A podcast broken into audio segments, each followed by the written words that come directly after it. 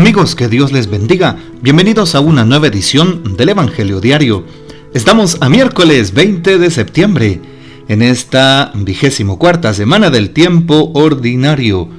Y para hoy recordamos y celebramos en la liturgia de la iglesia a los santos Andrés Kim Tae-gong, presbítero, y Pablo Chong Hasang y compañeros mártires.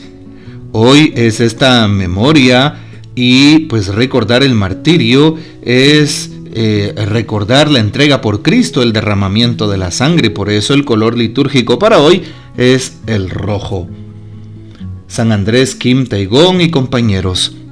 Algunos laicos introdujeron la fe cristiana en Corea. Esto sucedió en el siglo XVII y formaron una vigorosa comunidad de la que brotaron durante tres épocas de persecución 103 mártires entre los cuales se destacan Andrés Kim Taigong, primer sacerdote y celoso pastor, y Pablo Chong Hasang, insigne apóstol laico. Los demás eran laicos de todas las clases y estados, que con su muerte consagraron los generosos principios de la iglesia en Corea. Dentro de ellos niños, jóvenes y adultos que dieron su vida por la fe en Cristo Jesús. Ojalá que nosotros también pongamos a disposición del Señor nuestra fe y nunca nos avergoncemos de ser creyentes católicos. Pidamos pues la poderosa intercesión de San Andrés Kim Taigong y también de Pablo Chong Hassan y compañeros mártires. Para hoy tomamos el texto bíblico del Evangelio según San Lucas, capítulo 7, versículos del 31 al 35. En aquel tiempo Jesús dijo, ¿Con quién compararé a los hombres de esta generación? ¿A quién se parecen? Se parecen a esos niños que se sientan a jugar en la plaza y se gritan los unos a los otros. Tocamos la flauta y no han bailado. Cantamos canciones tristes y no han llorado. Porque vino Juan el Bautista que ni comía pan ni bebía vino. Y ustedes dijeron, ese está endemoniado y viene el Hijo del Hombre que come y bebe y dicen, este hombre es un glotón y un bebedor, amigo de publicanos y pecadores. Pero solo aquellos que tienen la sabiduría de Dios son quienes lo reconocen. Palabra del Señor, gloria a ti, Señor Jesús. Qué importante es pedirle al Señor que nos ayude a que podamos vivir con amor y con intensidad a que podamos mostrar el rostro vivo de Cristo en la sociedad de hoy. La sociedad de hoy que pide signos, la sociedad de hoy que reclama, reclama testimonio, la sociedad de hoy que es tan dura, sobre todo con aquellos que seguimos a Cristo, que creemos en esta fe. No nos avergoncemos de nuestra fe. Por eso el texto de San Lucas 7 nos dice que hoy pidieron a aquellos niños que estaban en el exilio, que estaban fuera, ¿verdad? Que toquen su flauta, que canten, que bailen, pero en realidad no lo hacen. ¿Por qué? Porque están en el exilio. Nos recuerda este texto el exilio. En el año 587 antes de Cristo, el pueblo de Israel fue exiliado a Babilonia. Y aquí se nos recuerda también esto, entre comillas, y dentro del texto, con el inicio de esta estrofa de esta parábola.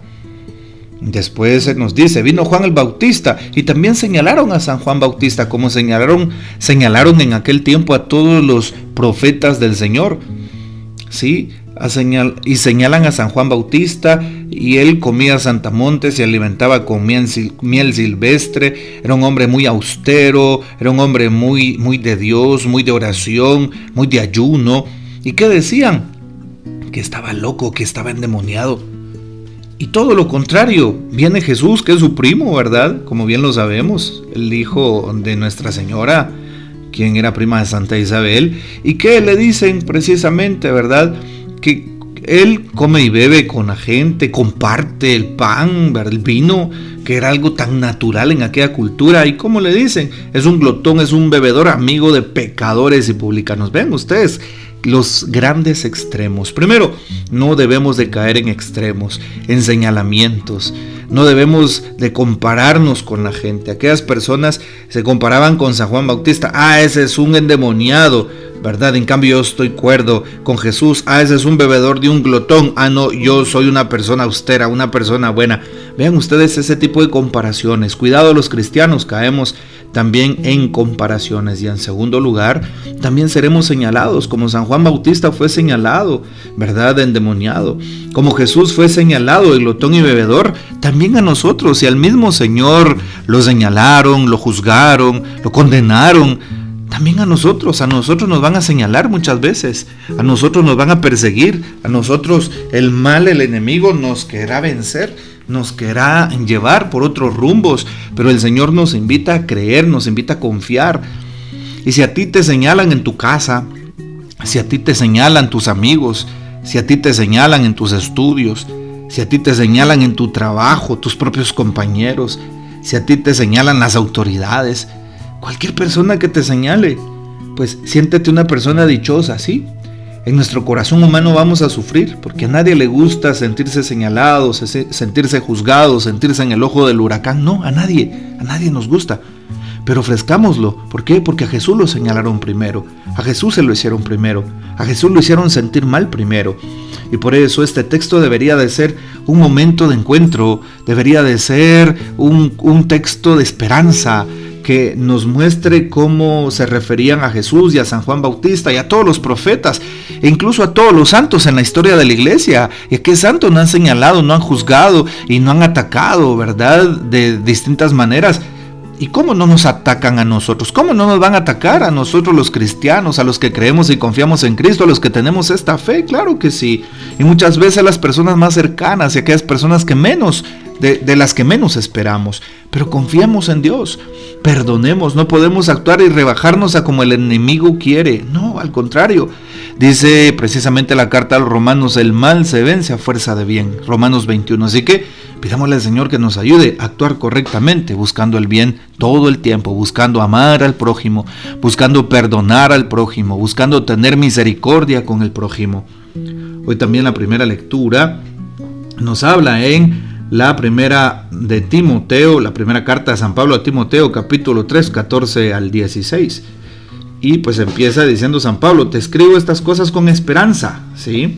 Y dice, eh, quiero que sepas cómo debes actuar en la casa del Dios vivo, que es la iglesia, columna y fundamento de la verdad. La iglesia se está refiriendo a una iglesia, la iglesia que es columna y fundamento de la verdad, porque ahí está Cristo, porque ahí están los apóstoles, porque ahí está la fe, porque ahí está la palabra, porque ahí están los sacramentos, ¿sí? Y dice, es eh, realmente grande el misterio del amor de Dios que se nos ha manifestado en Cristo hecho hombre por el Espíritu Santo. Ahí está. Eh, aceptado en el mundo mediante la fe y elevado a la gloria. Es decir, aceptar a nuestro Señor Jesucristo en todo su esplendor desde la fe de la iglesia desde el fundamento que es la iglesia, los apóstoles, ¿verdad? Bueno, la tradición, el magisterio y la Sagrada Escritura son las bases de la iglesia, como nos dice el Concilio Vaticano II en la Dei Verbum numerales 9 al 11. Así que pidámosle a Jesús que nos ayude a seguir confiando en Él a través de su iglesia. Y si nos sentimos en algún momento ofuscados, señalados o en el ojo del huracán, no nos preocupemos. El Señor nos dará fuerzas, el Señor eh, pondrá los medios, el Señor nos ayudará a seguir adelante. Para hoy también podríamos tomar la eh, reflexión que hace el Papa sobre el Evangelio de este día. No permanecer impasibles, titula su reflexión. Y empieza diciendo, para describir su generación, Jesús usa la imagen de los niños, que ni bailan ni lloran, que permanecen impasibles ante la música alegre o triste. Quizás sea ese el problema de nuestra generación, una gris indiferencia que nos lleva a permanecer neutrales ante todo. Vivimos tan inmersos en nosotros mismos, en nuestro pequeño universo, que lo que sucede alrededor se vuelve plano. Nada nos entusiasma, nada nos enoja, nada nos compromete. ¿No es esta actitud una forma de defensa? Si nos mantenemos alejados de todo, quizá nada pueda hacernos mal. Pero vivir realmente es comprometernos con la vida y todo aquello de lo que está hecha.